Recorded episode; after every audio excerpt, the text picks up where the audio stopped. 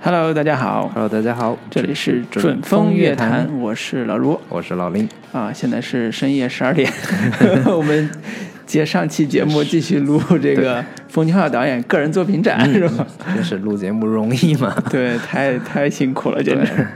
啊、但是我们还是兴致很高，对因为奉俊昊导演本身是这些年以来韩国导演非常出众的一位对导演，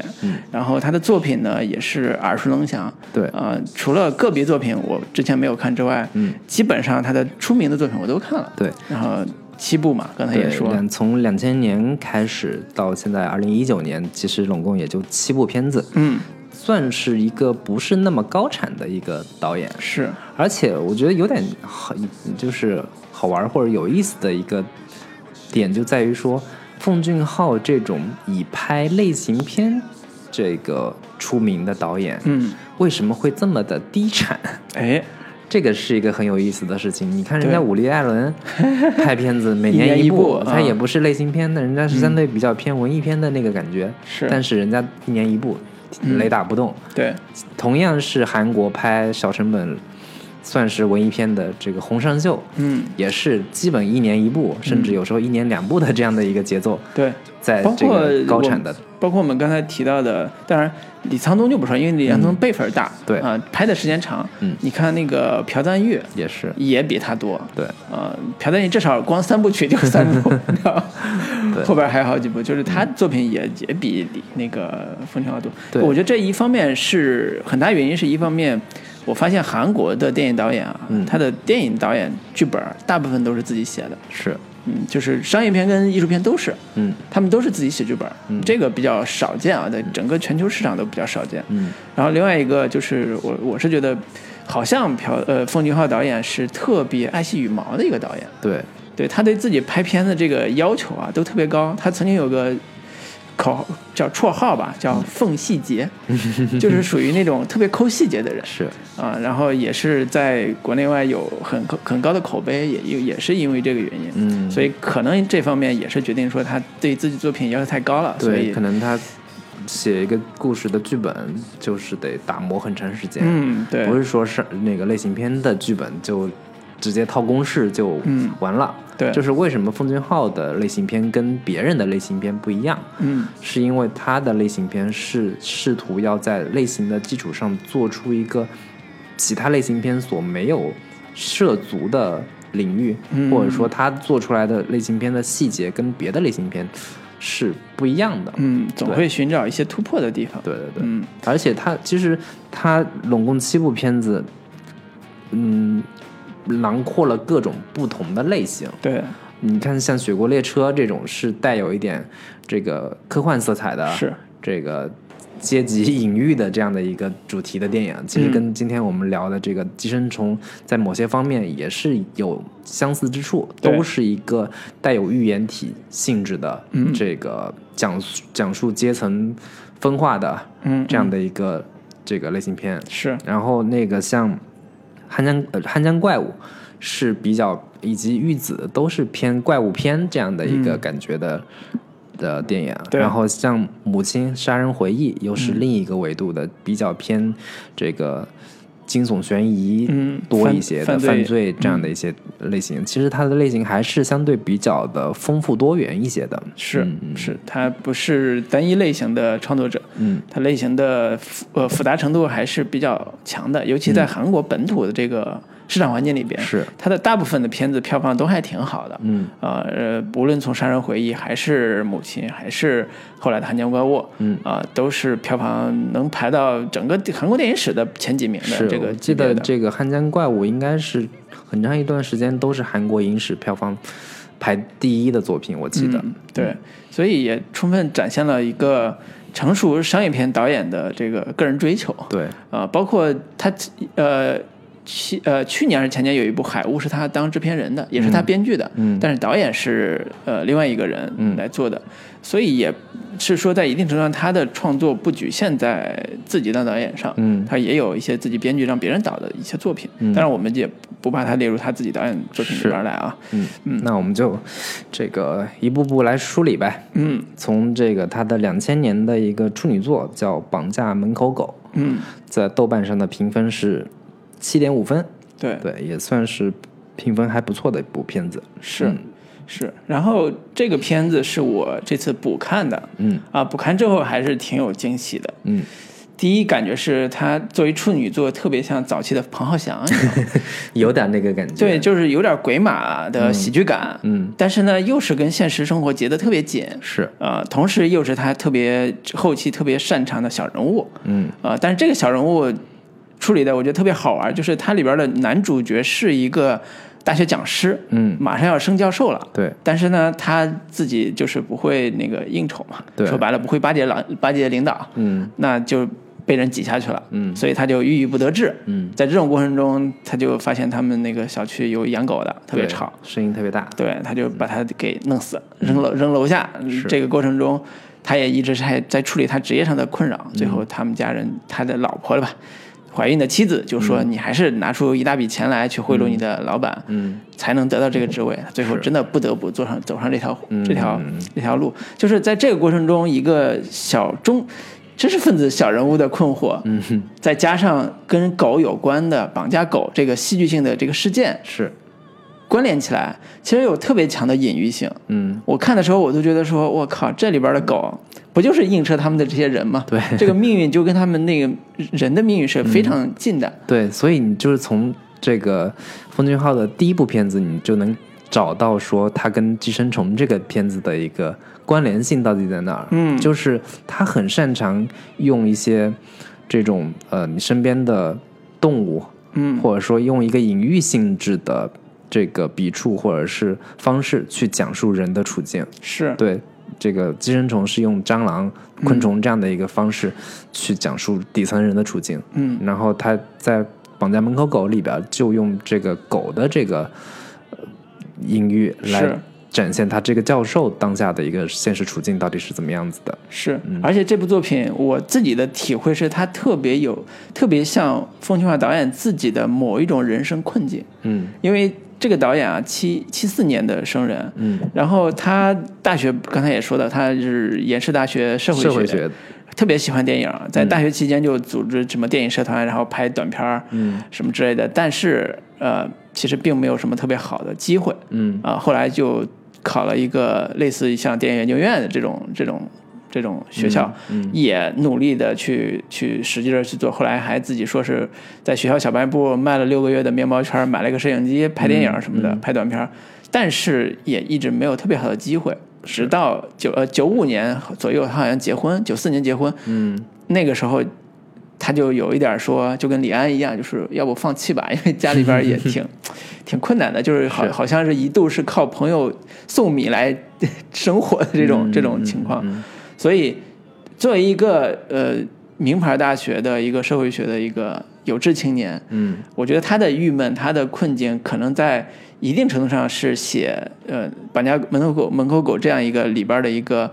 小知识分子的这种情境有点像，嗯，而且这也是他自己觉得说，呃，我把这个小普通的人物写的这么的普通，还有戏的一个信心的建立，嗯就是他以前可能这个作品出来之后，呃，票房成绩特别差，嗯口碑也特别不好，是啊，但是他好像说，反倒是因为这部作品让他有了一点信心，嗯让他觉得说，其实我做这样的一个戏也是有成功的可能性的，或者叫有自己的表达的这个这个呃可行性的是啊、所以这也是一个给他对这个导演来讲，一个处女座也是他坚定走这条路的一个很大的一个一个机缘吧。对对对所以是一个特别呃有意思的一个处女作，而且呃，我从这部片子里边也感受到另外一个点是，它的视觉风格呃真的不是纯写实像的。它里边用了很多很夸张的这个镜头组接方式，有点像广告似的，有点像这种漫画似的。嗯这可能是跟他早期喜欢画漫画有关。对后来他自己自己的很多电影的分镜都是他自己画的，嗯，这个也跟他喜欢看漫画，包括《雪国列车》也是漫画改的嘛，是，就是跟他喜欢漫画也有关系。嗯，所以在这种呃视觉方视觉方式上，他也有呃极力的想有一些新的东西出来，嗯在在这个处女座里边儿。对，我是当时看完，我我我也是最近补的补看的《绑架门口狗》，嗯，然后呢，我看到这个奉俊昊从早期开始，一直到那个《杀人回忆》等等，他都有一个非常重要的一个动作母题，嗯，叫 飞踹，飞踹这个对这个对这个主题，包括在那个《杀人回忆》里边对儿，也有非常这个著名的这个那个宋康昊的一个是是是飞踹动作，是宋康昊那个典型的从坡上飞踹踹那个警察嗯那个、对对对滑倒那个，母亲里边也有，嗯母亲里边是踹那个后车镜儿。对就是那 个旁边那个哥们儿踹了后车镜儿嗯踹飞了，然后那个袁斌踹后车镜儿摔倒了，嗯，就也也是有这我我个，忘了这个寄生虫里面有是不是也有飞踹这个动作？ 我都觉得这个飞踹真的是非常寄体生虫里现边有，寄生虫里边是那个呃，就是地底下那个大哥那个叫什么中年男人坐的上来之后那个桥段里边儿，嗯他不是幻想自己是这个家的主人，在那儿欣赏艺术作品，嗯，在那儿幻想的时候，宋康昊飞过来踹了他一 脚，对，这这个真的是特别能体现这个宋康昊， 不是宋康昊，就就是是宋康昊这个是宋金 浩，奉俊昊是电影在这个，你只要有宋康昊就会用他的一用个飞飞踹踹，同时也是我包括在很多韩国电影里面都能看到这种飞踹的这种镜这种方式，啊，就是我觉得甚至都成了一个韩国电影的一个常用梗，嗯，甚至成为日日剧 跑跟可以对应的就是韩国剧踹， 这个韩影踹这种感觉的这种片子，就是很能体现韩国人的一个呃很极端的一个人，就是国民性的这一部分的一个体现，嗯在这个奉俊昊的电影里边儿，就通过飞踹这样的一个动作去体现出来。然后我是看完这个片子之后，我很当时我很快联想到就是。国内也有类似的模仿作品，嗯我我我不知道到底是这个灵感有没有这个从《绑架门口狗》当中获取，嗯就是那个卡拉是条狗，其实都就是那是个陆讲学长那个对陆学长的这陆学长那个片子，跟这个片子其实带有一些异曲同同工之妙，嗯就是在主题上有异曲同工的地方，对但是陆学长就说到这儿就会明显感觉出来，陆学长是一个典型的现实主义的嗯做法。嗯葛优演的嘛，葛优对吃黄瓜那个对嗯这表情包还 挺火的，对他那个就是通过找狗这个事对件，丢嗯狗找狗对来影射一个底层小人物的这种困境，是然后写的特别的现实质感之强，嗯呃，人物困境之之之真实，嗯呃，入木三分，是嗯、而且我觉得很有意思的一个点就是，韩国吧，作为一个呃以喜欢吃吃狗狗肉的为 闻名的一个对一个国家，然后他在又在讲这个中产阶级他们养狗、嗯狗跟人的关系，对，以及中产阶级跟相对偏底层一些的这个，就是在电影里边有那个门卫，嗯，他在地这个地下室里边，嗯就偷偷狗吃在偷偷各种狗吃狗肉，就这种韩国的底层的饮食文化，跟中产阶级养狗风潮这个、这种两这是底层跟中产之间的这种社会矛盾，其实是很敏锐的被宋这个奉俊昊给抓住了，哎，并且在这个电影里面去体现这两两个不同阶层之是间的这个，因为 因为饮食习惯的差异所对造成的这种社会矛盾，对其实是很有意思的，在这个电影里面有所体现的。对你，你这这么一说，还有一层解读，就是《绑架门口狗》里边儿对于这个门卫吃狗肉这个情节啊，嗯大部分都发生在地下，对就是地上都是那个呃、就是嗯叫什么小区，密密麻麻的小区住宅的这个、这个这个，就是一看就是现代感非常强的这种群居的这种环境。嗯，然后门卫一般都在地下一层，也不知道地下几层，反正就停车停车场那个对附近。然后就偷偷在一个角落里边就开始用自动用那个火锅嗯就炖狗肉吃，就这也是寄生虫的地上地下的这 个两个世界的一个隐喻的对一个对表对达。对，会有这样的一个感觉。对对，但然是后这也是一个现实感很强的一个一个场景，嗯呃就是对门卫来讲，他偷偷到这个地方吃是最安全的，嗯啊，我为什么觉得我我还是说为什么他觉得有点像宋呃，像彭那个彭浩翔，翔，嗯，就是《绑架门口狗》里边那个门卫吃狗肉，为了不让另外一个人给他蹭狗肉，他讲了一嗯个鬼故 事，讲了一个叫什么锅锅烧锅烧锅工的那个烧烧锅的那个烧锅炉的工人，嗯，一个叫姓金的一个工人的一个一个故事，那个故事也是一个特别强的隐喻。嗯，他其实在说的是，在韩国当时盖这栋楼的时候，嗯，有一个工人说反对你们在在这儿去去破坏一个什么东西，嗯，就说好像是类似施工质量不好的这样一个事情，嗯，结果就被资方施工单位嗯把它封到那个用水泥封到楼楼的墙里边儿，所以每次这个晚上都会听到那个那个管道发出呜呜的对嗯声音，其实都是那个锅锅炉工的灵魂在说、在说这个事儿。你说这个案子，你说这个事情是个都市传说故事，但是它是现实性特别强的，是跟我们前段时间那个校园里边埋了一个男老师这个事情，我觉得都是异曲同工的嗯对这对个对现实残酷的这个一面。而且同时，就是你之前说到这个底层跟这个跟《寄生虫》这个片子的一个关系吧，嗯这个片子里面也有一个寄生在寄住在地下室的这哎个流流浪浪汉汉的这个角色，对其实跟这个《寄生虫》里面的这个这个人物其实是有很多相似之处的，哎对对，可对见人家。这个创作的这个母题其实是一以贯之的， 是是就是回到原点，我还能找到我这个创作的初心。 对对，就算两千年那部片子票房差到没有人来看，嗯是口碑被大家批评的很厉害，对，但是这个母题已经在他心中已经有了很大的一个原型跟呃成就了， 对对对，所以他在到了二零一九年十九年之后，嗯，用这样一部作品回回 击，拿了戛纳奖，是是是，所可以见这个导演的创作初心有多么的重要。对其实另一个稍微可以提两句，就是这个片子的主角女哎主女主是裴斗娜，是对，当年这个两千年的时候，大部分观众其实对裴斗娜还是不太熟悉的，对，嗯尤其是对于国内观众。对尤但是随着这两年裴斗娜的这个已经打入国际市场了，嗯，在大量的这些像是什么那个那个那个那个那个叫什么来着，包括在那个嗯《雪国列车》也有，呃，学过这片有韩剧，嗯前两年有一个叫《秘密》什么，呃，那个警警匪剧，嗯，秘密秘密森林，对，《秘密森林》，呃对，然后那个。呃，还有在那个《空气沃人卓形吃鸡兄弟》里边儿，嗯嗯那个嗯那个剧叫什么来着？呃，森斯八，对，就是超感猎超杀感猎杀，嗯这个佩斗娜里面也在里对也有里边就感觉是出国演。国际纳是吧？就是走的都是国际范对，儿，沃德春基的好、好几部片子，像《云图》嗯是也是有佩斗娜的这个出演。是其实现在佩斗娜的这个国际知名度相对还是比较高的。嗯，对，在韩国演员里边，对。然后另外一个小演员，嗯，不得不提是是里边演那个门卫的这个边呃叫边西风，嗯，他是呃那个杀人回忆呃这个叫《寒江怪物》里边那个父亲，对，然后他在很多这个包括《玉子》里边，他也是演那个爷爷，嗯，就是他其实，在后边很多呃奉俊昊的片子里边也出演过，嗯他的处女作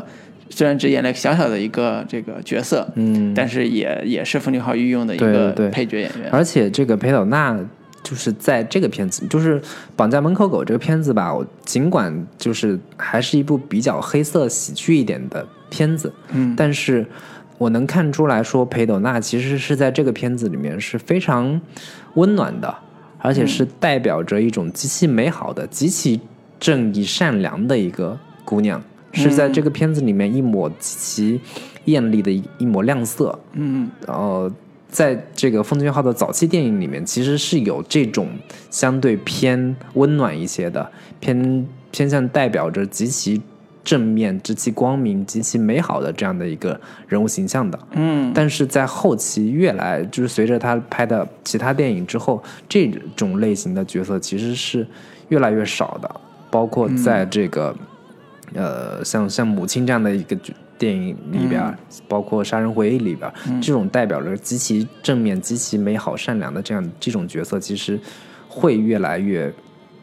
不嗯很少看到对，。裴德娜在原来的这个《绑架门口狗》这电影里边演的一个是呃类似于秘书这样一个角色，就去这个什么相当于街道居委会的这种嗯对对对给公务员，对给那个丢失狗的那个寻人启、寻狗启事上盖章那种，嗯是那种那种小角色，他他的那个人设我觉得特别的大胆，嗯因为他是一种特别嗯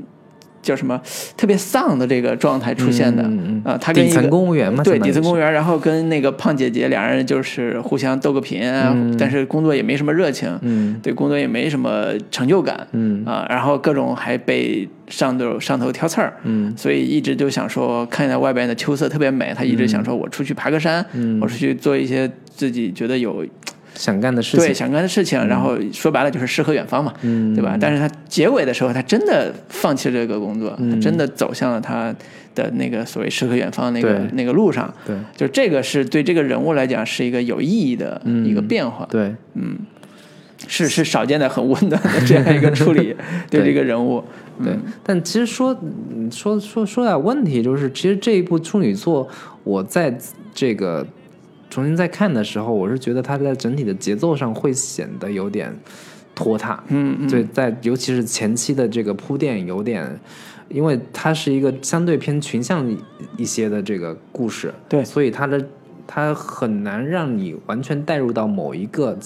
这个核心的角色里边去。嗯它不断的展现它整个小区里面各种人的这个生活状态，是会看着稍微有点拖沓，但是随着这个剧情的推演，嗯到了中段往后，整个故事就渐入佳境了。嗯，对对对，他还是节奏上有点儿，嗯，怎么说，风格有点摇摆吧？我觉得嗯嗯节奏上就是前期的时候特别像呃，就刚才说那个呃陆学长那个那 个片子那种现实主义感，但是到了一定阶段就觉得哦，这个黑色幽默感还挺强的，而嗯且他自己也也说我自己拍的是喜剧，是，结果那个好多这个影评人看了之后说你这也不太像喜剧，啊 跟我们想象中喜剧不太一样，啊是，对吧？所以这也是有类型上还是不太明确的地方。嗯，嗯，但是到了零三年对， 《闪人回忆》的时候，嗯，啊，就完全不一样了。对，我短所以我短还三年这个对片我导我演是就真的这次看呃《绑架门口狗》，我最震惊的并不是这个处女座多牛逼，嗯而是说怎么从零零年的这个片子到了零三年做出一部，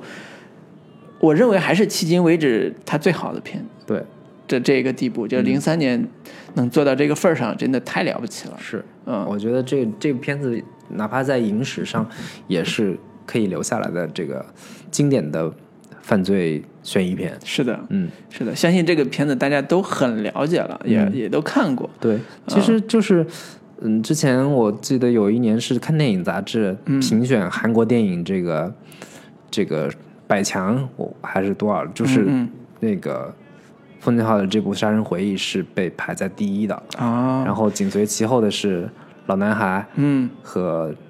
还有是薄荷糖还是哪一部，啊，反那正就大概代表 了刚才说的这三个导演。这三个电影，三个导演真的是撑起了韩国电影的一片 天。对对，对，而且他们这三个人也是真的是风格之之差别之大，也嗯是让人觉得叹为观止。我觉得，呃，刚才说这个《杀人回忆》牛逼的地方，一方面是韩国本土的人觉得超牛逼，嗯啊，商业性特别强，大家都电影去看，然后票房超高。我觉得对国产电影来讲，简直是正儿八魁的一个一个一个效果。是就国产电影的影迷，后来从影迷到电影创作人这对一波人，从《杀人回忆》上汲取的养分之多，几乎是呃不计其数的。对，嗯呃，你可以看到大量的后来拍的从文艺新人片到导演嗯犯罪新犯罪片，到所有的这个类型片，都都从他身上去获得对养分。对，比如说像《黑处有什么》，是就是很典型的在模仿《杀人回忆》，对然后像什么《暴雨将至对，包括段奕宏那个呃，段奕宏段奕宏那个就是》，就是《暴暴雨力将至》，对对对，特别典型的就是这种，只要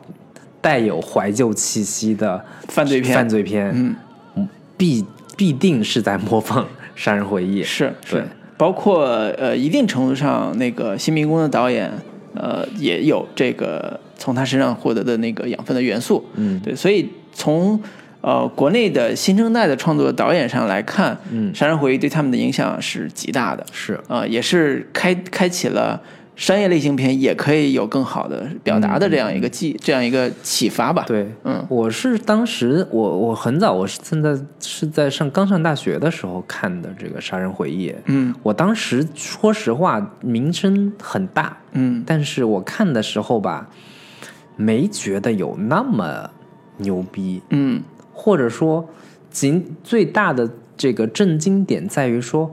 原来犯罪片可以最后抓不到凶手，对就是对这个点，我觉得挺牛逼的，还挺特别的，因为你在在以前看其他的电影的时候，你没看到过这种处理方式，嗯，就真的可以犯犯罪凶手逍遥法外，是竟然可以这么搞，然后这个让你无限觉得已经接近真相了，但嗯是最终没有真相。对，然后以及很多的这种令人有点毛骨悚然的这个这个点，嗯我记得印象挺深刻的就是这个宋康昊演的这个角色回到了案发现场，嗯然后再蹲下去，冲着一个底下的一个一个一个桥洞还是什么地方，就是嗯那看个水沟，对水沟看的时候，有个小孩儿就是跟他说他也在：“看。啊我前两天看到有个人跟你一样做了一个同样的动作，嗯在冲着水沟底下是再看，是就这个时候就真的是有种毛骨悚然的感觉，就是哎真可原来能犯罪对可分能子是还是犯罪没抓 着。啊 对犯罪犯罪凶手还是没抓到，嗯，对，就是这种很很很很强烈的这种。”把你的类型期待最终给完全的颠覆了，是这个是是是早期看这种电影的时候最大的一个震惊、震是撼点。是，所以这个片子牛逼的地方，我觉得一个是犯罪类型片到最后犯人没抓着，嗯，这个从创作者来讲，他也要面临压力，就是观众既能接受这种片子吗？观众能认同这种结尾吗？是，呃，作为一个类型片来讲，第二个是。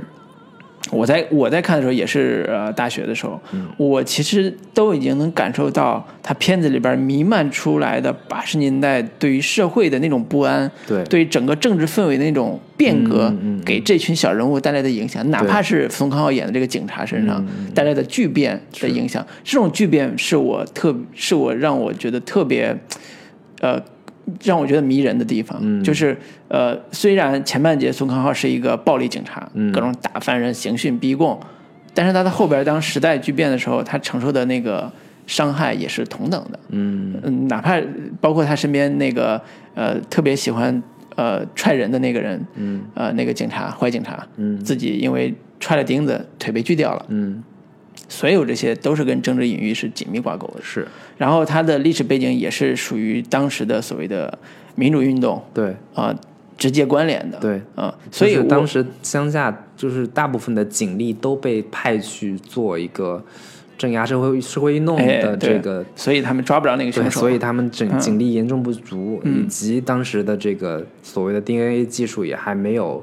这个成熟，对对，导致这个就是各种阴差阳错的这个社会背景对导致的这个事事件最终没有真相，对，所以在这个程度上，我都会觉得说，他在这个片在一定程度上，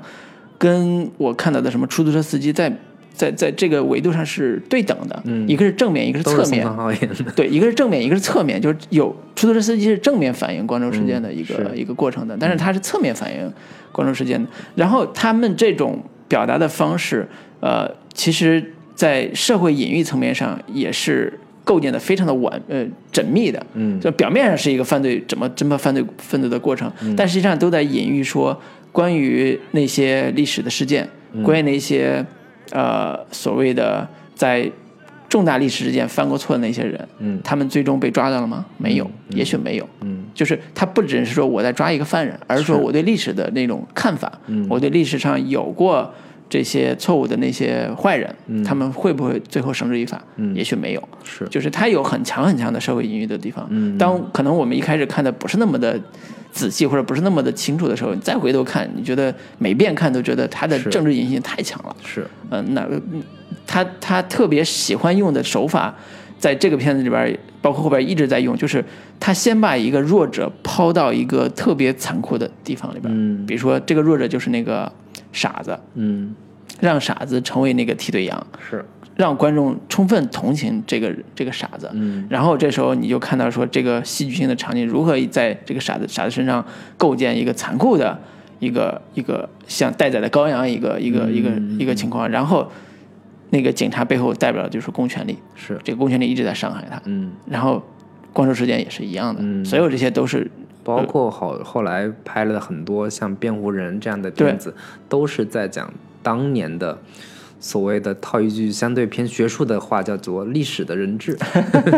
对就是当年对的这个被这个当时的社会环境或者当时的一个呃政治力量对所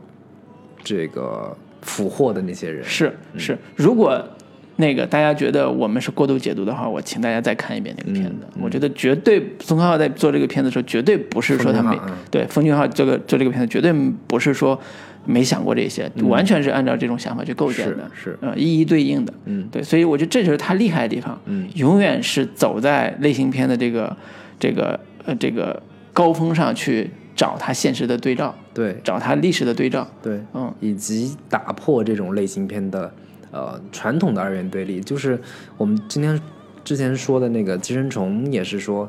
原本的类型片是在讲说穷人跟富人的这种对立关系，嗯他就找到了说穷人以及更底层的穷人之间这种对立嗯，会是什么样子的。是然后在《杀人回忆》里边，我们传统的看这种类型片是在讲警察和犯人，嗯这种二元对立是怎么样去构建的。但是他在这个《杀人回忆》里面，其实有更丰富的这种对立关系，就是警察跟另一个一个警察，来自于首尔的来调查的这种警察，这两者之间会有什么嗯样也有冲突新的一个冲突关系对。构建出来？对对，刚才说那个呃那个奉俊昊这个导演其实有一些政治企图啊，可能大家有点质疑。那我再提供一个例子线索吧，就是呃，两千零二年的时候，这个呃韩国另外一个导演嗯朴丹玉加入了韩国民主工党，也就是韩国最激进的左翼政党嗯啊。跟他同龄的电影导演奉俊昊也是这个党派的成员，嗯也就是说，在早期的时候，他们这些呃电影导演很多都是偏激进的左翼左翼党的这个、这个成员之一。是呃，他们这种呃跟经常这个呃韩国 经常会有一些什么走上街头的运动什么的，嗯都是直接关联的。而且他们的立场也很清晰，就是那个底层视角，就是呃劳工优先，类似这种、这种态度。所以那个呃《杀人回忆》这个片子所体现的政治立场，我相信绝对不是偶然的。对从这个《板家门口狗》有一点体现，《杀人回忆》是特别明显的体现。嗯后来《母亲》里边也有，嗯也有一些表达，但是没有那么强啊。嗯然后到了到了玉子这种的，其实已经到了说我不单反反对我们韩国的这帮是政权，我还要反对全世界的这帮傻 逼。对，所以我觉得就是嗯政治立场这种东西吧，只要你是拍现实的内容，只要你是拍人的内容，你都不可能逃得开对这些政治的政治性的内容，只不过是。你有意识还是无意识，以及你想往里面加的多还是加的少的这样的一个区别而已。对嗯对，对所以这个以及片嗯对，以及像《杀人回忆》里面最后结尾有一个非常著名的镜头，就是宋康昊这个一脸懵逼嗯的对着镜头对在看。其实就是因为当时那个事件是有真实原型的，嗯真实真实的一个呃案件的这个原型，所以但是这个事件案件已经过了这个公诉期，嗯确实那个犯人也没抓到。其实当时导演的这个意图就是想要让宋康昊的这双眼睛跟荧幕外可能在电影院里面看这部电影的凶手啊进行一个对视， 隔空的一个凝望，嗯让你看到你的这个这个你当时的这个丑陋的一面，对，以及嗯你你你。 你的良心不会痛吗？就是这个，就是我盯着你哦， 对，你的良会心有不这会样的痛一吗？个一个一个的，虽然虽然很无力，但是就是一个做一个彼此的一个对望，对嗯对会。有这样的一个意图。对嗯，我我说到这儿，我觉得还是可以再多插一句，嗯就是、呃，我们都在国内的很多电影导演上看到了很多导演都喜欢借用隐喻来讲故事，嗯，但是不得不说，用隐喻讲故事的前提是故事得足够扎实，对故事得足够合理，对或者说故事的这种现实感，或者是某一种的表达要足够的呃锐利，嗯呃，比如说《杀人回忆》这种片子，它有它既然是类型片，那就得符合类型片的基本规律，是基本的要求，该做的工作要做。比如说那个呃，为什么叫那个缝细节？嗯，就比如说里边有一个用呃犯罪分子是用袜子，就嗯脱下别人的那个犯罪凶手的、呃、犯罪呃对就是受害人的袜子，然后里边弄个石头来封嘴这个细节。嗯这种细节绝对不是一般人能想出来的，嗯绝对是通过大量的资料调研，甚至说，呃，用用用更更好的这种就是犯罪心理学的思路去去想出来的。甚至有一些美术就就就是就是这个片子美术就说，我看到这个细节我都毛骨悚然。啊我觉得如果这是导演自己想出来的，这个导演绝对能杀人。你知道吗 对，所以这这种细节都是增强这个片子质感和真实感的很重要的一个道具，嗯，跟跟细节，这细节是不可或缺的，它对它得充斥在整个片子的所有的氛围里边儿，嗯甚至有人评价说这个片子的空气，你都能感觉它它是一九八零年代的，嗯就是那个氛围感之强，嗯是即便是连韩国本土的观众都觉得是极其的逼真的，对所以这是对于一个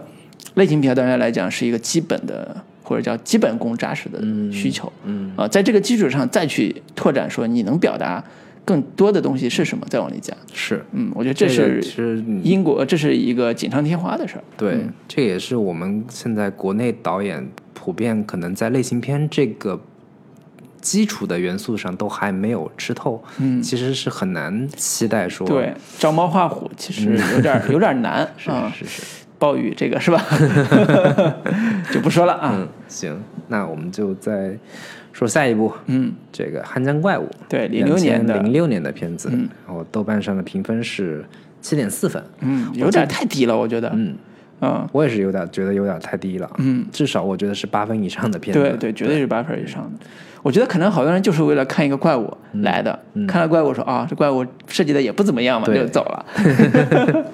对，这个应该是我也也是宋康昊，不是宋康昊，这个奉俊奉昊，俊昊，嗯奉俊昊这个票房序列里边最高的一部，嗯我记得，对嗯，然后这个我记得我们哪期节目好像聊过这个关于对聊过怪物的这个相关的一对些内容，对好像是聊怪兽电影的时候，对哪聊聊过哪部怪怪兽电影的时候提到过这个片子，嗯，然后就在讲说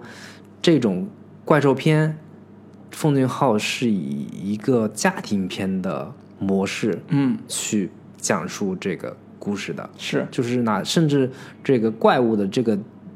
角色元素本身已经不是那么重要了，嗯，而家庭关系就是包括这个宋康昊宋康昊这个角色跟他女儿的关系，嗯跟他这个父亲的关系，嗯，以及他们整个家庭团结起来一起要对抗这个怪物，这个怪物本身带有很强烈的一个隐喻性隐喻性质在。对，它本身是那个什么美国的核这个核废料嗯之类的东西、就是丢到汉江里面美国殖民的对象征嘛，制造的这个、这一个怪物，是然后本身这个怪物本身也是一个，呃，或者说带有一点政府的形象，嗯嗯异化被异化后的政府的形象，对，然后这个底层民众试图要反抗这这这个被美国政府 被美国这个污染之下所产生的这个怪胎，是会带有一个非常强烈的隐喻的这个性质在。对其实我们可以看到很这种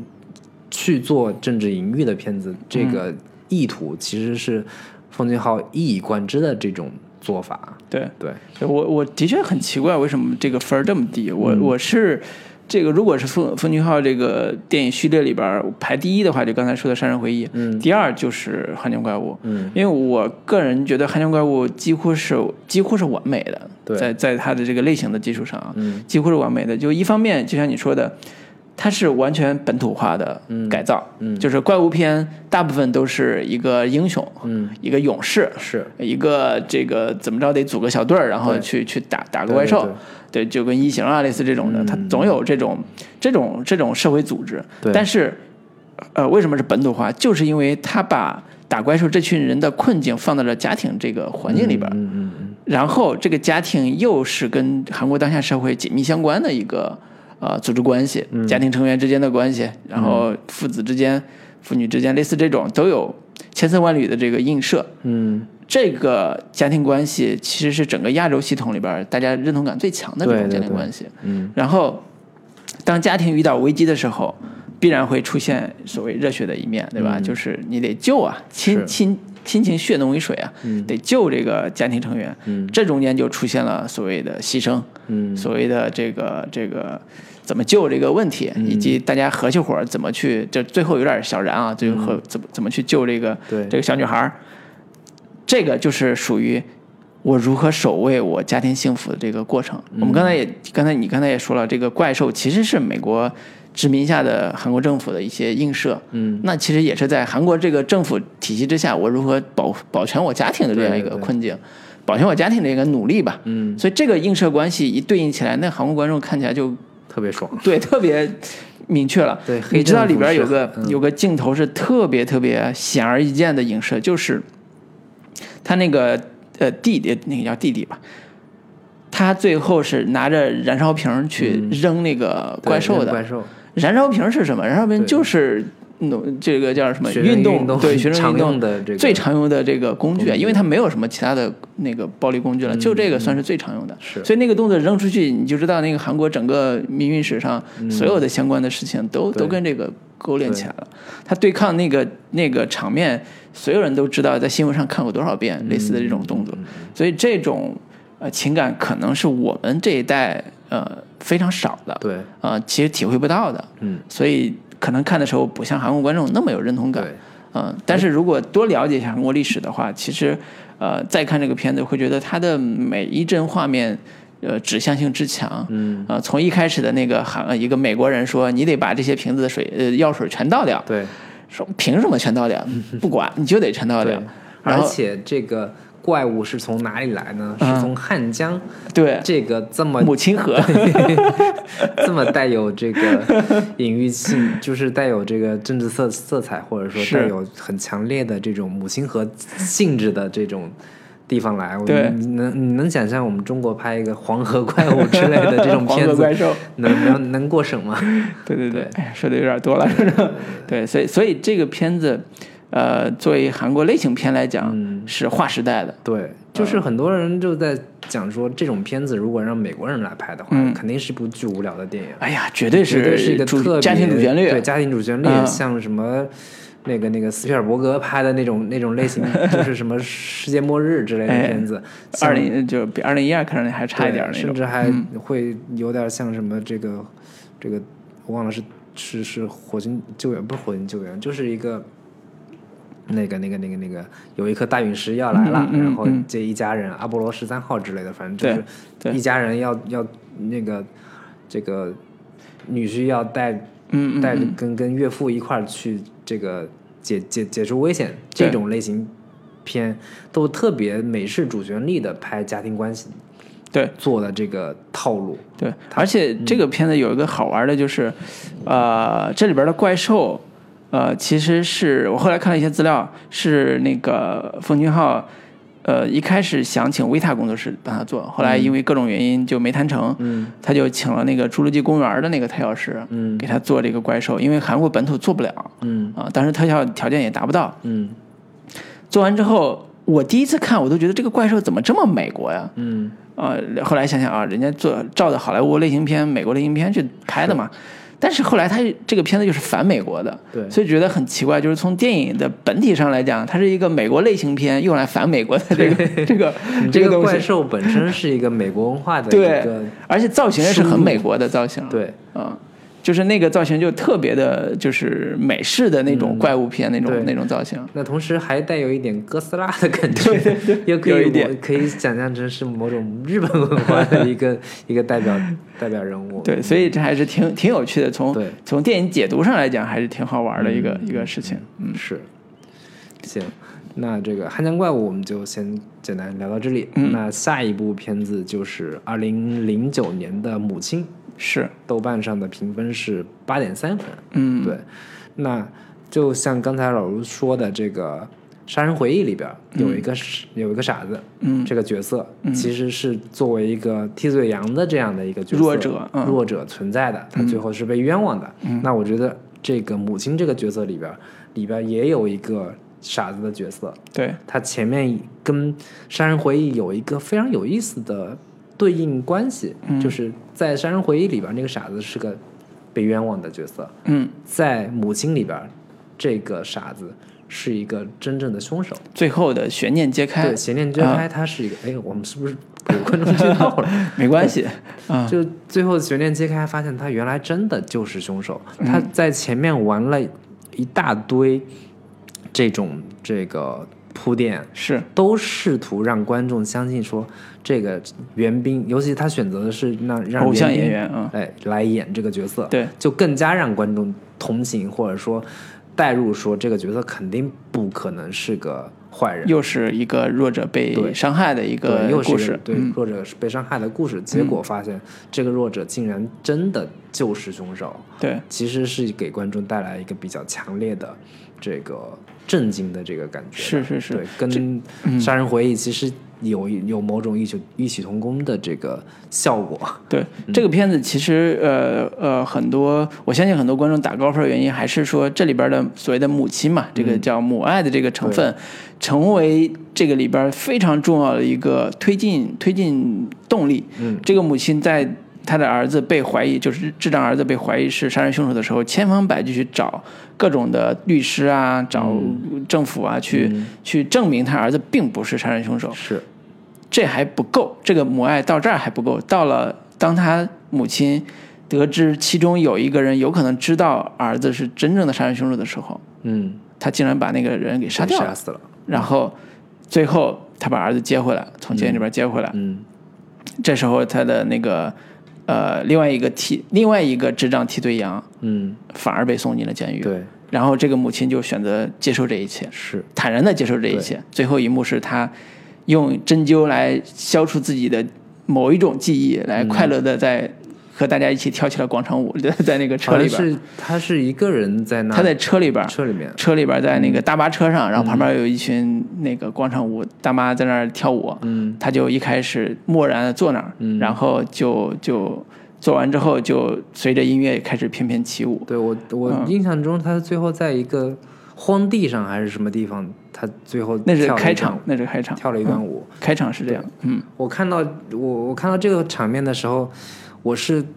这这种类型的处理方式，我是、嗯 最早是在 这个《母亲》这个片子里面看到的。我觉得我操，挺牛逼的，这个嗯上来就震了，上来就忽忽然母亲跳起了这 么诡异的舞蹈这么神奇的这个舞蹈。嗯但是，所以我在后来看到《白日焰火》啊，那个廖凡在结尾的时候、跳那段舞的时候，我哦就觉得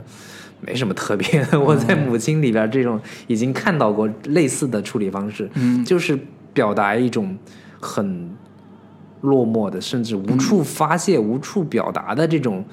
这个情感，嗯。极其复杂的、郁结的一种一种情绪，嗯只能通过身体动作来去展现和表达。这个是，嗯，嗯，对，但是我个人会，我因为母亲我是呃前前几天才看了，嗯，我这次我因为看的最近看的比较近嘛，所以我会觉得母亲可能不是我最喜欢的那个那个拍法，嗯，我我我会觉得说母亲里边对于这个她的妈妈这个道德困境的展示，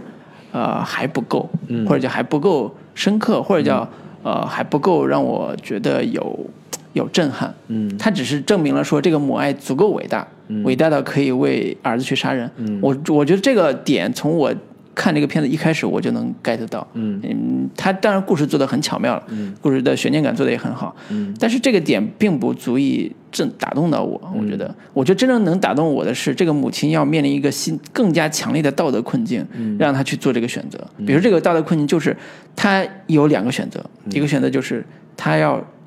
把他儿子救出来。另外另外一个选择是，他有可能去，呃呃，比如说救下另外一个无辜的人，呃，救下一个另外一个被伤害的人。打个比方啊，嗯，我我觉得从我内心里边，我更喜欢另外一种结尾是，他就算把这个孩子智障孩子从那个监狱里边救出来了，嗯，当他得知真相的时候，他是杀了一个人，他是杀了一个那个得呃知道真相的一个流浪汉，或者叫是一个拾破烂的，嗯，那他最后也要把儿子给杀掉。我觉得这是我喜欢的那个结尾，嗯，这可能是比较偏朴赞玉那种感觉的结 尾，就是他的这种这种困境在一定程度上要足够的强，是，嗯才才能打动到我。我觉得这个片子《母亲》这个片子在一定程度上还是过于的工匠化了，在我看过来于温情了吗？还是过于工匠化嗯了，就是他的这个情感本身是，呃，我觉得不够有，还是不够有力量。嗯嗯，打个比方说，那个《圣殇》也是刚才咱们提到的那个金基德那个片嗯对子，那个是标准的现实主义拍法，嗯残酷，然后戏剧性之强之狗血，是你觉得都不像现实的。是但是他又用现实主义的这种创作方式给他展示出来，一个要赎罪的抛弃孩子的一个一个母亲，嗯然后他的儿子过的偷鸡摸狗不堪的生活，这就是黑社会嘛，反正就是各种砍人手指来催债，然后他就希望用他的母爱来拯救这个孩子，嗯甚至不惜牺牲掉自己的肉体，不惜牺牲掉一切，嗯我觉得这是一个，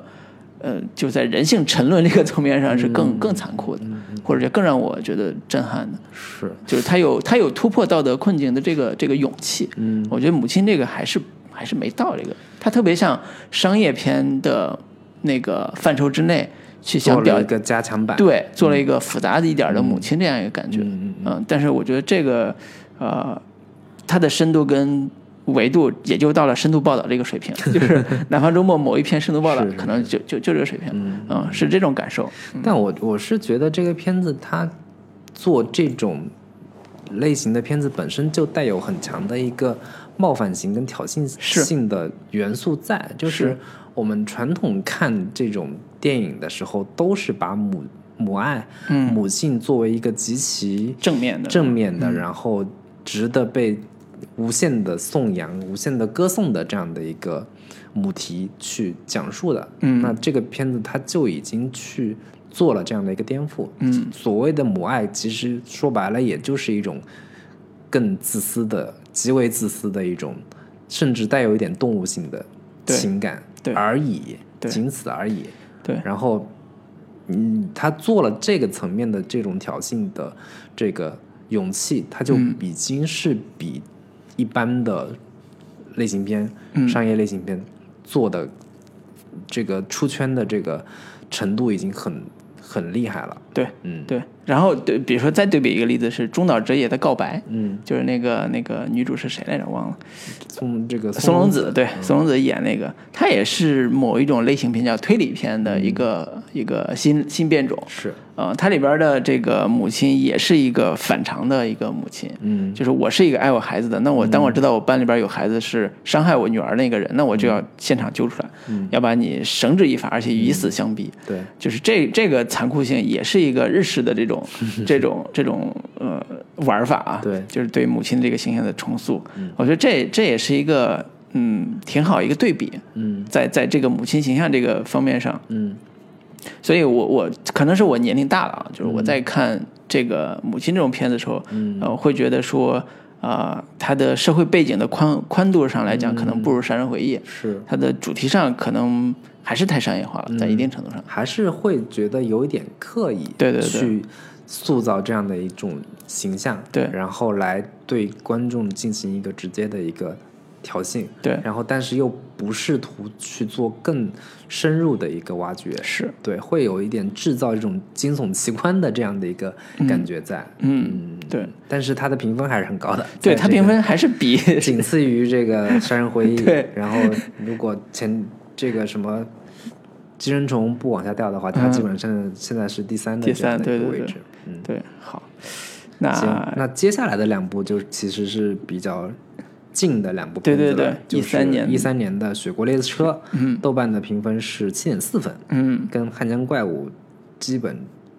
一哦样。就是类型片都这么不受待见是吧？对， 可见这个豆瓣网友还是带有比较明显的偏向性的。嗯嗯，越深刻越好。是，嗯， 《雪国列车》老卢，你看完有什么感受《呢？雪国列车》我最早看的时候，其实我也没有多喜欢。是，我这次看的时候，比上一次看要喜欢一些了。嗯呃，可能因为对彭俊华导演了解更多了一些之后，嗯我会对这个片子哪些更喜欢，哪些更不喜欢，有了更清晰的认识。嗯比如说我更喜欢的就是那个一个呃一个底层的车厢的一一个所谓的起义分子，嗯，然后要带领一波底层人民要杀到杀到那个火车头那个地方杀到总控室，嗯要控制整个列车，嗯要主宰自己的命运。嗯然后他们这一路行进的行进的过程中，那个桥段铺陈，嗯因为他是他还带了一个叫南宫秀的这样一个、嗯这个宋康昊呃那个演的这个这个韩国呃机械师吧，类似这种嗯电脑师，嗯，他要破那个密码嘛，是，在这个过程中，他如何一步一步的推进他的计划，嗯又遇到哪些事情？其中在幼儿园不是幼儿园，一群小孩上课那个桥段里边，那个场景里边、是最为讽刺的。嗯就一群被富人养起来的小孩儿，嗯如何看待他们的所谓的这个列车，是，如何看待这个社会，嗯如何看待这帮穷人嗯啊，已经完全被洗脑了。嗯， 就是那个就那个那个列车叫什么什么那个什么，就是什么什么老板万岁，类似这种。嗯然后说这帮那个穷人都是因为水平不行，都是这个能力不行，嗯只能干这种下等的活儿是，啊，类似这种。你可以对对应到这个《寄生虫》这个片子里面， 对，都有一个，就是相比起来，《寄生虫》跟《雪国列车》，我觉得同样都是偏这种寓言式的是电它影啊。《雪国列车》预言性更强。嗯，这《雪国列车》的寓言性简直到了一个直白到令人发指的这个程度赤了。赤裸裸的这个抑郁这个车名一誉节一节车厢嗯的这种、这种对位，明显就是头等舱跟对二等舱、三等舱这样的一个区别，就是是一个让人一目了然的这种这种是对于一个社会阶层的、嗯，都不叫隐喻啦，就是一个名誉，对，就是一个直白的一种讲述方式。是，我其实是相对不是那么喜欢的，嗯，就是同样都是这种寓言体电影的话，我嗯肯定会更喜觉得《寄生虫》那样的会更高级一些。对，但是从隐喻电影这个类型本身来说，其实嗯我个人并不太喜欢。嗯嗯，它其实是，我是觉得这种类型的片子创作难度，这种类型的故事的创作难度会相对偏小一些，它不如现实主义题材电影它的所需要考虑的的东西，所需要去挖掘和剖析的东西更深入。嗯，就是那个，因为它相对会架空嘛，把对整个世对界相对提纯，对，它把会每抽个象出来，对，抽嗯象出来，把每个角色赋寄托到、或者赋予它的一个角色的功能。嗯，这片环境相对也已经限定好了，是，然后列车车厢这个每一节车厢代表什么东西，嗯都做的比较明确的一个对位跟分工的话，我觉得这种创作起来的，它的一个局限性也相对会比较大。嗯对，这是我我我我对对于宋康昊这这种类型的片子，其实会相相对存一些保留意见的一个原因在。嗯，我能理解他这个片子的一个起始点，其实是跟文学类型里边是一脉相承的，就是反乌托嗯反邦乌类托型邦嘛电。影，嗯，对，就我们比如说常提起的什么《一九八反四乌》托啊邦，三部曲，对，那个《动物庄园》啊这些，嗯美丽新世界》这些，其实都是最典型的所刚才说的名誉电影、嗯名誉文学，就是你知道。它是借物喻人的，借动物来讽刺人的，嗯借这个比如说一九八四这个环境来讽刺某一种是极权社会的，这是特别直白，甚至说那个东西拍成电影可能真的不太好看，因为太太露骨了，嗯就没有那种韵味在里边儿。嗯这个呃，《雪国列车》它好在是说它是一个科幻动作片嗯的主类型，嗯它整个类型是在呃呃科幻背景下以动作方式来展开的是，啊、然后这时候看的时候其实也不闷，主要是想看它最后怎么能够很好的构建起这个科幻设定。嗯我为什么觉得不满意？其实也是在最后的时候，结尾的时候，嗯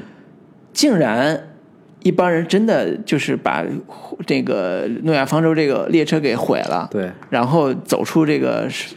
这个走到大雪地，对一个女孩带着那个就是她那闺女，就是宋康昊演那个、那个男人的闺女，带着一个黑人小孩，嗯。就在雪地里边说看，我们看到了一个北极熊啊、嗯这个、哦这个世未界来已还是经有复苏希望的了，世界已经复苏了。我觉得这个结尾我是不太认同的。嗯首先，我是觉得说，作为一个呃科幻这种设定里边，你还真的得满足一下这个科幻的基本逻辑。嗯嗯，就算是有北极熊，难道你就能出来活 着吗？对吧？你就能找到吃的吗？北极哎好熊歹有生命嘞。北极熊能找到吃的，你就能找到吃的吗？嗯，对吧？我觉得很多这种逻辑不太，我是觉得不太认同的。而且他们去判断说这个地球变暖能找着吃的或者能生存下来，也是因为说看到什么飞机上那个雪都慢慢融化了，已经开始出来了。我说这个理由也太牵强了，你把这些人的命运全都放置在这么。不安全的环境之下怎么弄？而且我更愿意看到的是说，这个带头的这个，呃，这个演员叫什么来着？克里斯埃文斯埃文斯就是他演是那个演美国美队国队长啊长美的队这个这个这个人，他最后成为领袖领袖的时候，他最后放弃这个动机，我觉得还是太牵强了。嗯，就是呃，所谓的屠龙者必然成为恶龙嘛。嗯，你你你是不想当这个奴隶主，嗯那你是不是有更好的办法来、来成全自己？当然，他是靠救一个小孩来成全自己了。嗯，我觉得这是作为一个政治领袖来讲，有点 太太太个人化了。是，呃，而且他跟南宫之间的这种对抗也显得特别的单薄，在最后结尾的时候，嗯，所以我觉得他坏就坏在最后的二十分钟，嗯，处理的太简单了，嗯，他作为一个看起来还有点深意，想表达点什么的这个故事，在我最后二十分钟这么简单，就有点儿就有点儿塌了，嗯，所以我我是觉得有满意的地方，我也觉得有有有不满的不满的地地方。方，对，对，我觉得也还可能有一个很重要的原因，就是这片子是奉俊昊第一部国际闯电影对闯到好莱坞的一部片子。嗯，他可能在结尾的部分不敢去做太大的一个挑战，不、不敢像母亲这样的故事在结尾做一个巨大的一个反转，是或者说做特别黑暗的、特别让人绝望的这样的一个结局。嗯，而且我不知道小这个漫画结局是怎么设置的。嗯，但是我觉得他这种选择其实某部分可能是出于这种商业上的考虑，对。会会有这方面的原因。对，所以这个应该说喜呃喜呃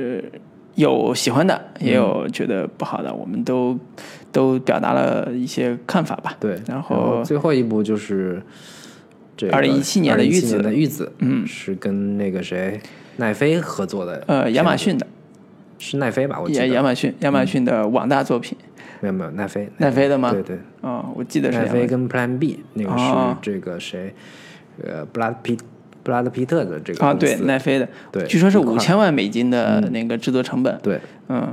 然后哦这部片子就是相对于那个奉俊昊来说，是一嗯部自由度极高、资金也十分充裕的电影。嗯，结果是却是他评分最低的一部对片，子，绝对是最难看的在一豆部，瓣六六点 六分，然后甚至被人称为说是一部中学生小作文作文对水平是吧中学生水平的这个关于环保跟动嗯保主题的电影。对，对，其实我觉得其实差不多可以概 括这个片子的一个一个一个主题吧。嗯对反正这也是我我个人最不最无感的、对最不喜欢的一部奉俊昊的电影吧。对，我觉得好看的部分都在前半截，他们在韩国的大山里边怎么演一头这个玉子这样一个小女孩跟玉子之间的那个部分。嗯，一旦进入到美国这个环境里边，嗯或者进入到这个所谓的首尔啊这种环境里边，都就极成其为一难部看。特别爆米花对极其属难看性的这种关于这个环争保夺主一个动物的，对然后对不断的在抢来抢去的这样的一些一桥段。对，我觉嗯得一方面是啊呃真的是那个奉俊昊导演的水土不服，嗯，就对韩国这个市场啊，不是对美国这个市场的水土不服。嗯，如果说那个《雪国列车》是一部国际化电影的话，它其实整个制作的班底跟背景还都是真的是国际化的，不只是纯美国的。嗯，比如说他刚才说那个女演员是英国女演员，对，蒂尔达斯温顿。对，然后那个美国队长是美国人，然后他们拍摄基地其实是在那个布拉格的一个、一个棚里边拍的，所以他整个团队是包括他那个摄影师是韩国人，对他整个是国际化班底。但是到玉子的话，他整个的市场面对市场是美国市场，所以他把主场景搬到了纽约，用了大量的美国符号，对，比如说以及美国演员对杰克·吉伦 哈尔等对。其实都是文艺片演员，嗯啊、其实演技都不错，对嗯但是在里边儿的表现简直是灾难，我觉得。金钟汉尔也演一个特别尬的一个喜剧式的一个采访嗯我者，现在基本上忘了这吉哈尔是在这片子里干啥的。他就是一个类似于那个嗯叫什么嗯美国节目的主持人，嗯啊，就是为了这个这个专门做这个环保来做的一个节目的主持人，然后特别尬的喜剧表演，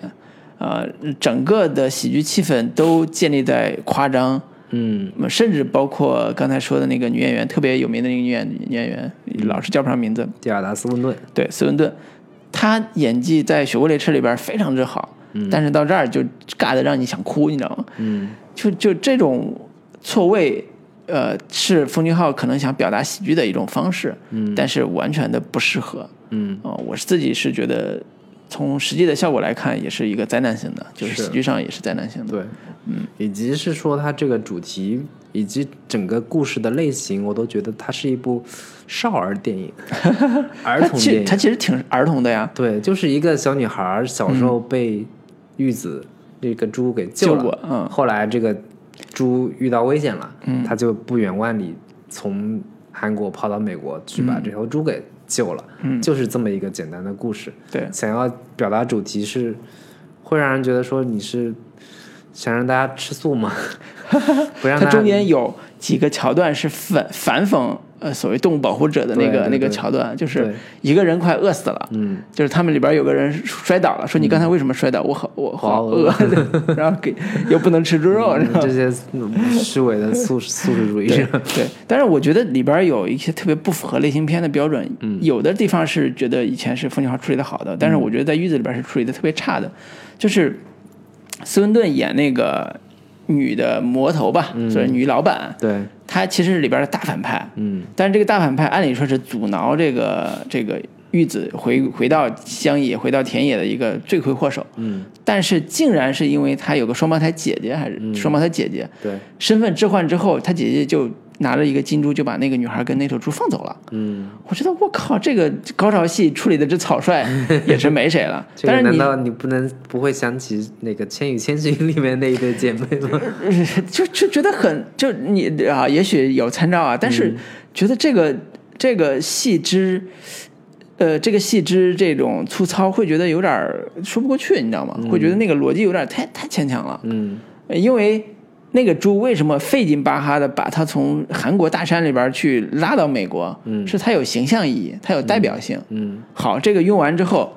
就就随随便便就一头金一头那个金猪那个那个叫什么是那个金子做的小猪那个东西，就给他给就换了那头猪。我说这个代价就太简单了，你早拿出来不就完了吗？你干嘛折腾这么半对，天你？这个就没有一个让角色在一个两难的处境里面去做一个抉择，这种相对也其实比较常规的嗯嗯处理方式，你都是不愿意用，用一个这么草率的、这嗯么明显的一种这个。也都不算隐喻的这嗯种主题式的呈现，嗯，去草率的处理的这样的对一个高潮戏，对他甚至都不如一个金子般的心打 动反派，放走他们的来的直接。 对， 金子般的猪，对，用一个金子的出牌打动反派，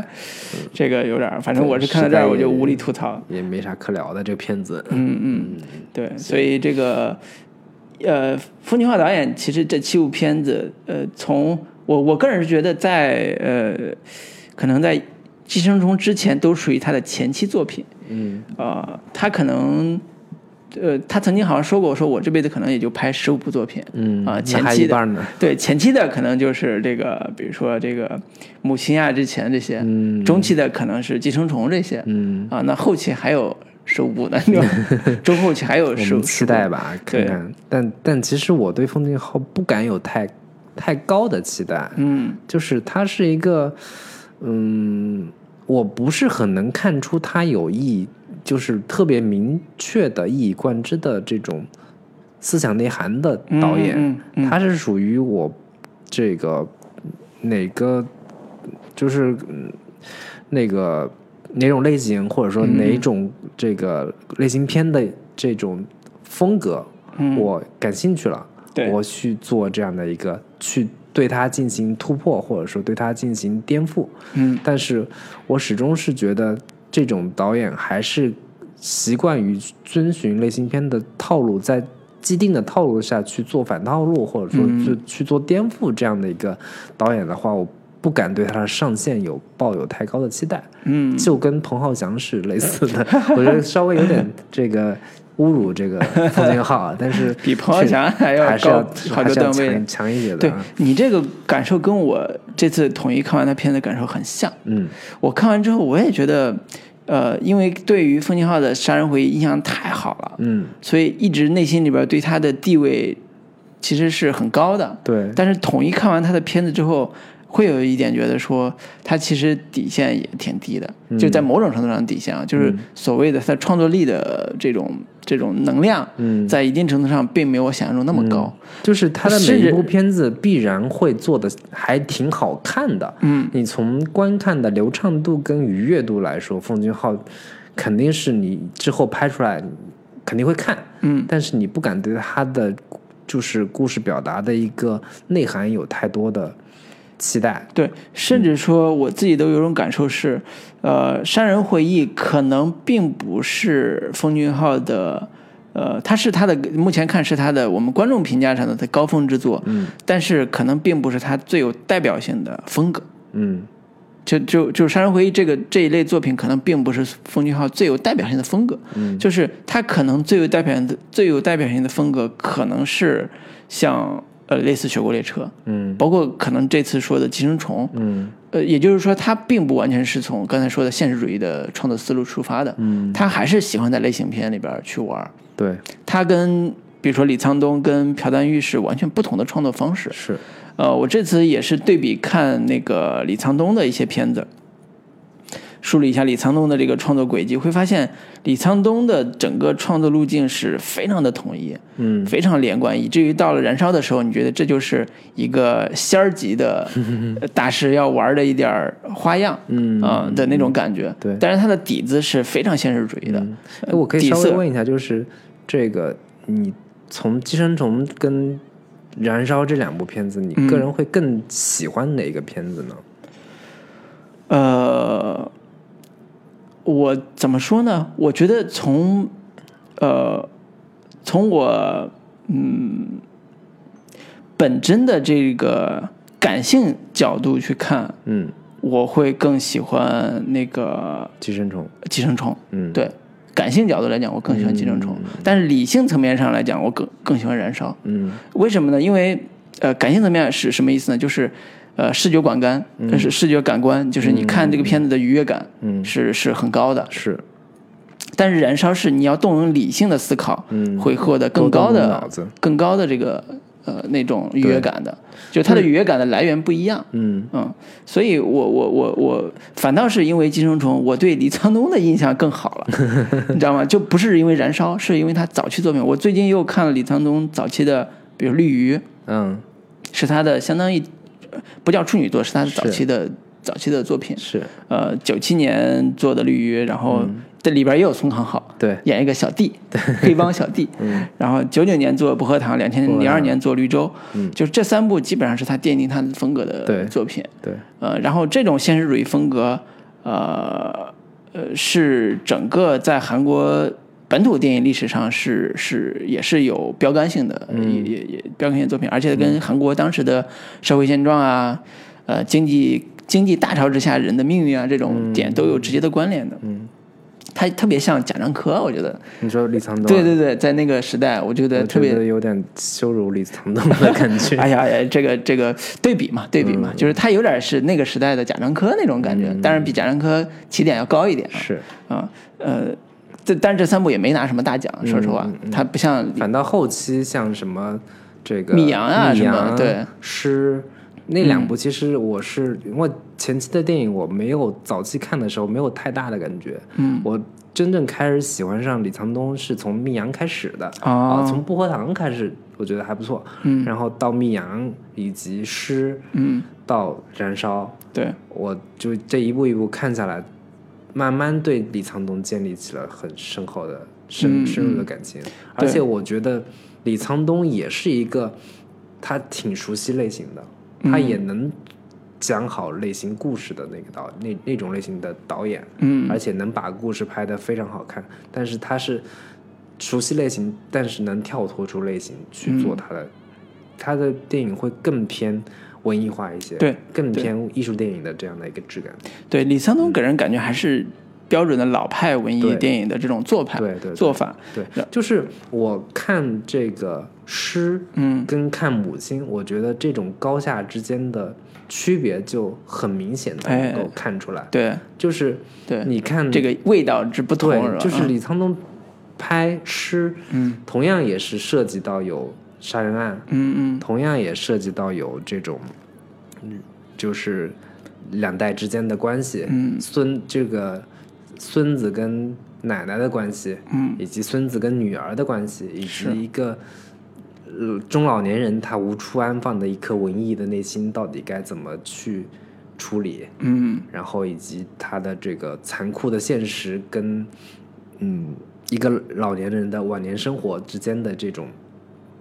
极其强烈的冲突的这种张力，嗯其实，在诗里边有非常优美的，甚至是极其打动人心的这种表达。嗯，但是在这个母亲里边，我我看完之后，两部片子对比的话，会觉得母亲确实是一部刻意感很强的电影。嗯然后他并没有真正的试图深入这个角色的内心去讲述、深入挖掘他的这个内心感受，对，更多的还是从类型片的角度去把这个人物做成一个极致化的一个相对偏、相对有点扁平的角色，看似比较。深刻，嗯看似比较深入的是去挖掘母母爱，挖掘人性，但是这种人性，我觉得是真的是在类型片框架内做出来的深度。嗯跟李沧东的这种诗这样的电影其实是两种维度，但是我个人还是更更偏向李沧东这种嗯类型的故事。是是，所以从创作方式上来讲，呃，我现在是会把他俩分得更清楚一点了。嗯，就是以前还是分不太清楚，说李沧东的现实主义或者叫呃奉俊昊的现实主义到底有什么不同。我这次看完之后，我觉得他俩差别之大，嗯，呃，真的是不是说水平差距大，就是叫风格差距简直是。这个王家卫跟王晶 的区别。没没没，这个这人家是可是这你说的是现实差距，我说的是风格差距，嗯是就是是嗯是个人导演追求上真的是不一样的。我觉得李沧东更偏向文艺电影加艺术电影这个范畴里边儿，嗯呃，奉俊昊还是包括《杀人回忆》，他还是在商业类型片这个范畴之内，嗯他找找空间找突破，我觉得这是呃我我自己内心不会说一定要把他谁拍的最高对谁拍对最低，我只是说这种风格的差别有时候不能放在一起去对比去对比，对，嗯，我们评价每部电影它的美学、美学观点、美学态度，甚至创作风格上来讲，都是不一样的。是，只不过这种对照感会让我有一种很深的感受，就是呃，也许呃，就包括我自己啊，也许我觉得我对李沧东的认识还不够深，在一定程度上，我这次看也是会觉得，呃，梳理他的李沧东这个片子。整个片子的流派，呃，整个片子的那个过程的时候，呃，会觉得说，哦，原来李沧东早年在一九九五年他就拍过一个，当时反映社会劳工运动的一部所谓的呃电影叫《美丽青年金太一》，它其实是七千个工人攒钱来传的一部电影。嗯而且里边有个编剧叫许沁豪，他们这这个片子其实呃李沧东是编剧之一，呃那个许沁豪也是编剧，呃许沁豪在就第二呃就三年之后就拍了《八月照相馆》，也是一个现实主义的温情片子，对，然后那个时代之下，整个韩国的电影人在经历过历史、经历过呃社会事件的变革之后，呃他们走向的道路是不一样完的。全不一样。对你，我你看我看徐新浩现在 对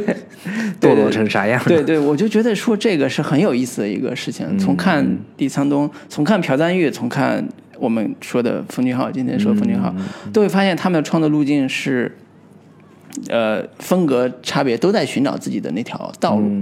呃，冯俊浩走向国际化，朴赞玉也在走向国际化，但是走向国际化路径也不太一样。对，呃，你比如说你让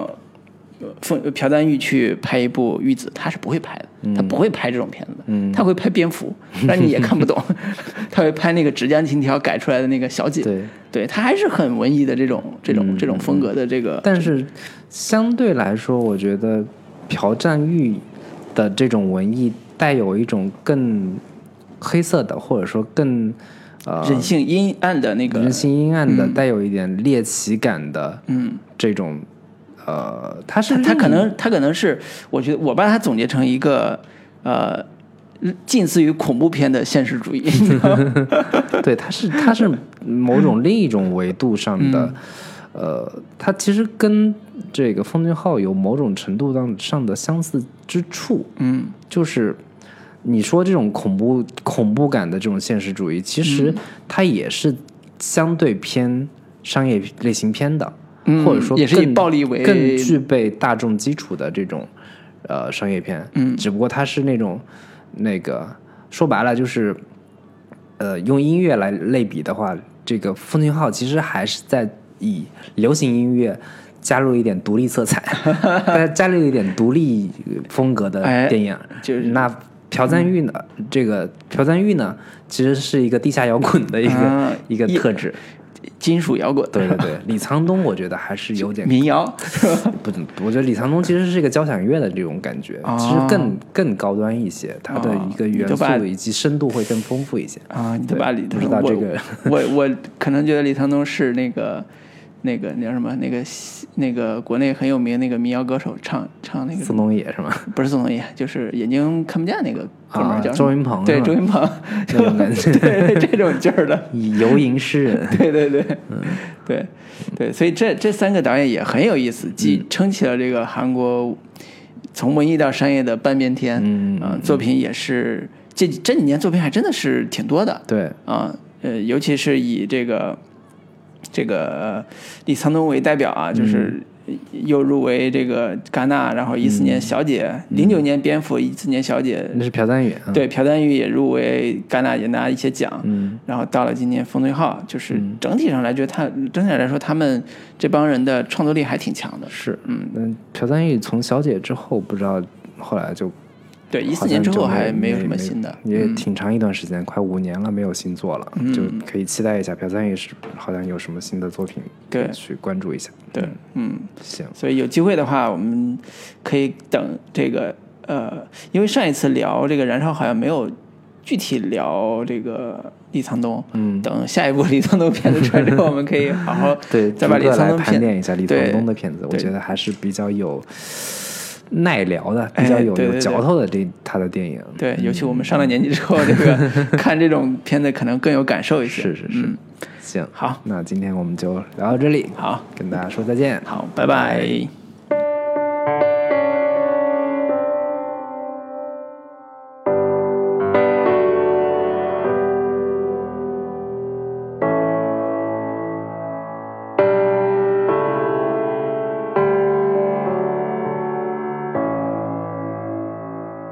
Se li cammina per la strada senza nemmeno guardare per terra. Se li una donna che non ha più voglia di fare la guerra. Se li ha patito troppo, se li ha già visto che cosa ti può crollare addosso se lì è già stata punita per ogni sua distrazione o debolezza, per ogni candida carezza, data per non sentire l'amarezza.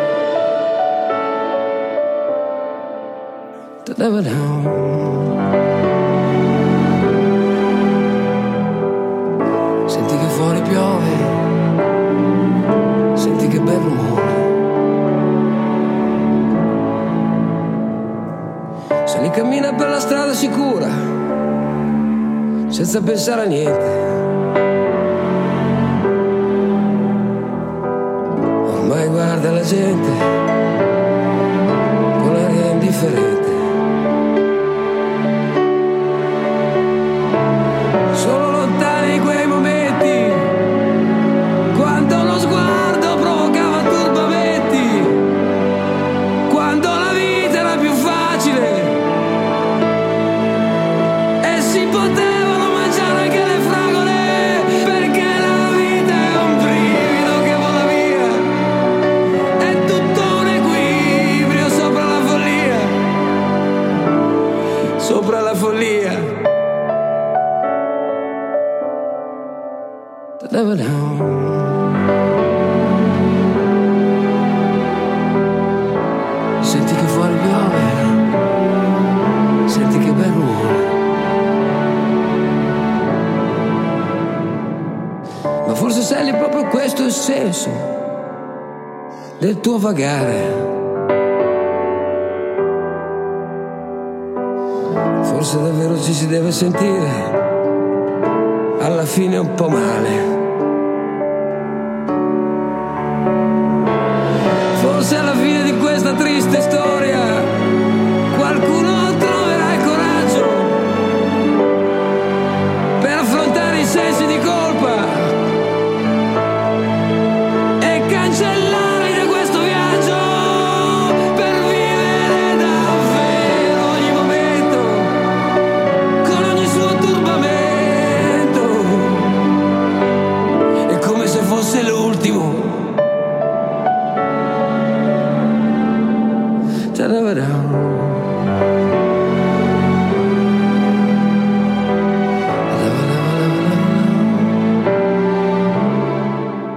Se lì cammina per la strada leggera, ormai è sera. Si accendono le luci dei lampioni, tutta la gente corre a casa davanti alle televisioni ed un pensiero le passa per la testa. Forse la vita non è stata tutta persa, forse qualcosa si è salvato, forse davvero non è stato poi tutto sbagliato, forse era giusto così. Eh, eh. Forse, ma forse, ma sì. Te la vedrò.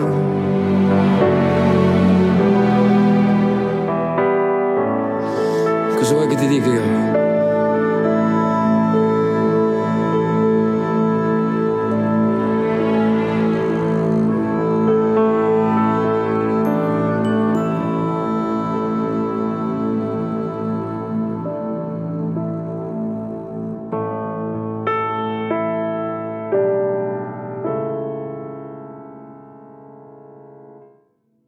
Senti che bel rumore.